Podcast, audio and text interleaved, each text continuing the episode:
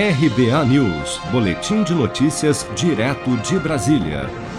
Em conversa com apoiadores nesta segunda-feira, 11 de janeiro, Jair Bolsonaro disse que não pode mudar o país sozinho. Seis dias após ter afirmado que o país estava quebrado, o chefe do executivo também afirmou que o estado das contas públicas no Brasil limitam sua atuação no cargo e admitiu aos apoiadores que não é fácil administrar o país com poucos recursos. Vamos ouvir. Eu, não comando o Brasil sozinho. Pois é. Eu tenho o legislativo do lado que é o responsável por leis, por emenda da Constituição. Uma coisa eu te garanto. Nós não podemos ter mais dois anos pela frente né, com a esquerda fazendo a pauta. Cada vez menos recursos pela lei do teto. E cada vez menos recursos com a lei do teto, estão fazendo mais.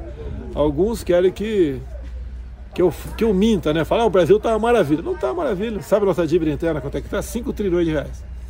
É, Isso é sinônimo que estamos bem ou estamos mal?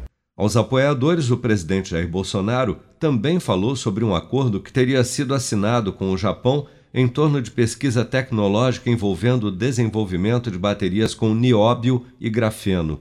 Segundo Bolsonaro, caso o Brasil consiga desenvolver uma super bateria com esses minérios, teria o que chamou em suas palavras de o invento do século. Ainda durante a conversa com apoiadores na saída do Palácio da Alvorada nesta segunda-feira, Bolsonaro voltou a criticar prefeitos e governadores que adotaram medidas de proteção ao novo coronavírus mais restritivas, como, por exemplo, o fechamento do comércio.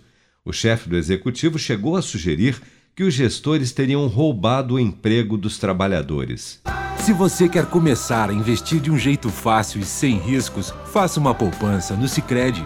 As pequenas economias do seu dia a dia vão se transformar na segurança do presente e do futuro. Separe um valor todos os meses e invista em você. Poupe com o Sicredi, pois gente que coopera cresce. Com produção de Daniele Vaz, de Brasília, Flávio Carpes.